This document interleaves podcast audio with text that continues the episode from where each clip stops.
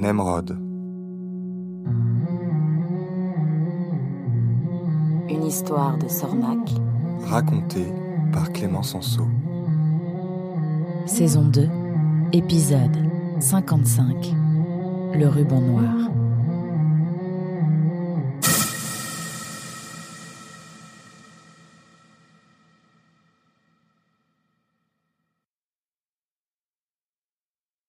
Ils étaient assis autour de la table, au fond d'une vieille brasserie du quartier. C'est ici qu'ils avaient trouvé refuge après l'évacuation du Palais des Fleurs. Personne ne sachant par quel bout entamer la conversation, on resta silencieux un moment. Ce fut finalement Nemrod qui brisa le silence. Je. J'ai. J'ai soif. Quelqu'un veut-il un verre de quelque chose? Bonne idée, mon fils. Euh, garçon? Monsieur? Bonjour. Euh, alors, tu veux quoi, Nemrod? Un jus de fleurs, s'il vous plaît. Bien. Et pour toi, Ima? Une tisane, merci. Roxane? Un grand verre d'eau. Et vous, euh, mademoiselle? Nour. Oui, Nour. Que voulez-vous boire? La même chose. Un verre d'eau? Vous êtes sûr? Vous ne voulez pas? Elle t'a dit un verre d'eau. Bon, très bien. Et moi, euh, et moi, et moi, et moi, je vais prendre un petit verre de nectar de coquelicol. Vitali Eh bien quoi? Après ce qu'il vient de se passer, je peux quand même me faire un petit... Ce sera tout Oui, nous n'avons pas très faim. Enfin, moi, je pense parler au nom de tous ici, hein. euh. Bref, oui, euh, ça sera tout. Merci. Dès que le serveur eut tourné les talons, le papa de Nemrod se tourna vers Nour. Alors, comment vous vous êtes connus tous les deux? Le regard de Nour croisa celui de Nemrod. Au marché, répondit Nemrod expéditif. Au marché? Oui. Il y a aussi des marchés à la batte? Oui. Mais ce n'est pas là-bas que nous nous sommes connus. Nous nous sommes connus à Senonche. Ah oui, vous êtes de Senonche, mademoiselle? Oui. Votre famille est originaire de la ville? Vitali, laisse-la un peu avec tes questions. On dirait un interrogatoire. Mais non, pas du tout. Enchantée. Ima, l'heureuse maman de ce petit garnement. Ravie de faire votre connaissance. Et voici Roxane, ma fille. Notre fille. Enchantée, dit Nour, avec un léger mouvement de tête. Tiens, un ange passe. Il faut toujours que tu la fasses, celle-là.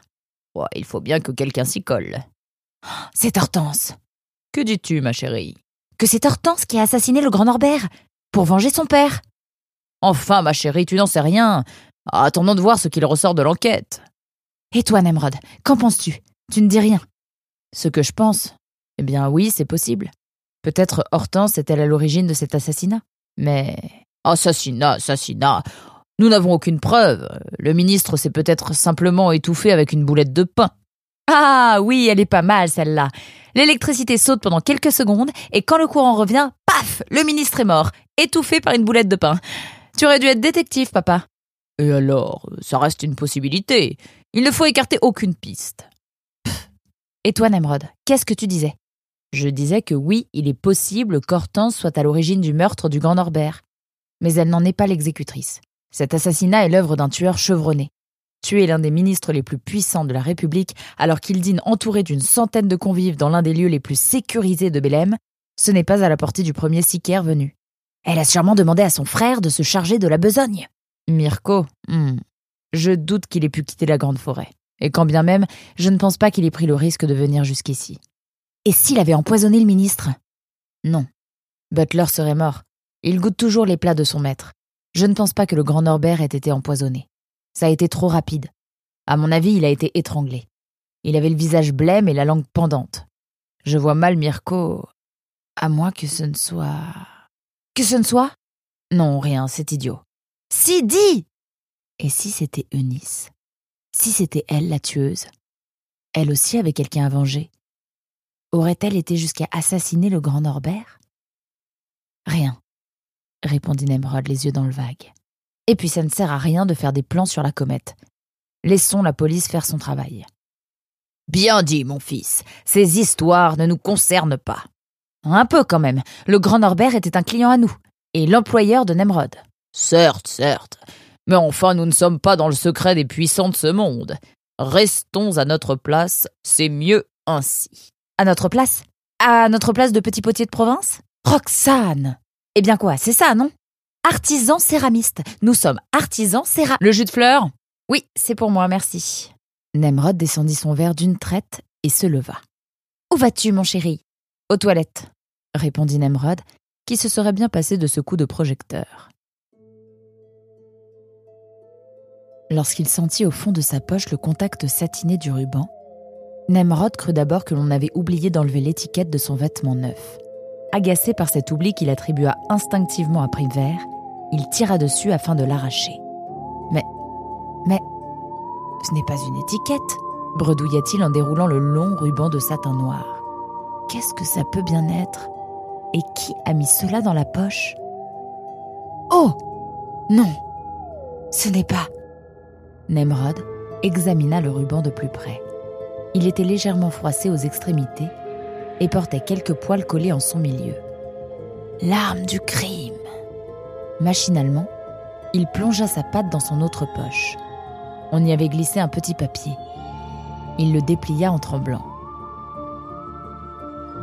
Nemrod, en quelques mois, tu as ruiné des années d'efforts diplomatiques avec les errants et tu as compromis des relations commerciales bien établies avec la République. Ta mission consistait à surveiller le Grand Norbert, pas à éliminer Dunsol, avec qui nous avions toujours réussi à trouver un terrain d'entente. Le Grand Norbert aux douanes, cela aurait signifié la ruine pour nous. Cela n'arrivera pas, heureusement. Mais à quel prix? Tu nous as obligés à prendre des risques énormes, et cela ne va pas en rester là. Sans l'intervention de Seth, tu serais mort toi aussi. Je t'ai laissé la vie, mais sache que maintenant elle m'appartient. Tu vas quitter Bélem, tu vas quitter la République. Nous t'envoyons à Nabu. Marceline t'attend. Elle t'expliquera la marche à suivre. Ne me déçois plus, Nemrod. Plus jamais. Et brûle ce papier quand tu l'auras lu. Sar. Nemrod s'effondra sur les toilettes. Partir. Repartir. Encore une fois. Au moment où les choses semblaient enfin s'arranger. Que vais-je dire aux parents? À Nour Nemrod se redressa lentement. Sur le petit lavabo qui jouxtait les toilettes, brûlait une bougie parfumée. Il y approcha la lettre de Sar, qui s'embrasa aussitôt. Lorsque, voulant aérer la pièce, Nemrod ouvrit la fenêtre, il eut la surprise de trouver, perché sur le guéridon d'un vélo, un gros corbeau noir au regard fixe. L'oiseau resta silencieux. Nemrod aussi. Quand la fumée fut partie, Nemrod referma la fenêtre. Il considéra son reflet dans le miroir quelques instants, se passa un coup d'eau sur le museau et sortit. Ah Revoilà le plus beau s'exclama sa mère quand elle le vit reparaître. Ça va, mon chéri Tu as une drôle de tête. Ça va. Tu es sûr Je vais devoir partir. Quoi? Oh, mais qu'est-ce que tu racontes? Je dois partir. Mais enfin, Nemrod, nous venons tout juste de nous retrouver. Tu ne vas pas refaire le coup à chaque fois. Je suis désolée, mais je n'ai pas le choix. Pas le choix, pas le choix. On a toujours le choix. Non, pas toujours. Tu parles comme si tu étais un agent secret. Où vas-tu? interrompit Roxane. Je ne peux pas vous le dire. Mais ne vous inquiétez pas, je reviendrai. Je vous promets. Puis il se tourna vers Nour. Je suis content de t'avoir revu. Même si c'était court. Ça va aller. Je suis sûr que ça va marcher, vos grenouillades. Tiens, après mon départ, rends-toi à cette adresse. Demande Marceline et présente-lui ton projet. Elle pourra peut-être t'aider. Et si tu as besoin de quoi que ce soit, tu peux demander à mes parents et à Roxane. Ils t'aideront. Nemrod se tourna alors vers ses parents. Si on vous demande où je suis, dites la vérité. Vous ne savez pas, vous êtes inquiet et attendez des nouvelles. Ok? Ok, acquiesça Roxane de la tête. On n'arrivera donc jamais à rester à cinq autour d'une même table. On y arrivera, papa, je te le promets, répondit Nemrod en regardant sa sœur qui, à ce moment précis, pensait à la même chose que lui. Allez, viens dans mes bras, mon chéri. Et dans les miens. Et les miens. Ils restèrent ainsi de longues minutes, tous les cinq, formant autour de Nemrod une boule chaude et dufteuse. Personne ne remarqua le serveur qui, le chiffon à l'épaule, et le plateau à la pâte avait déjà commencé à débarrasser la table.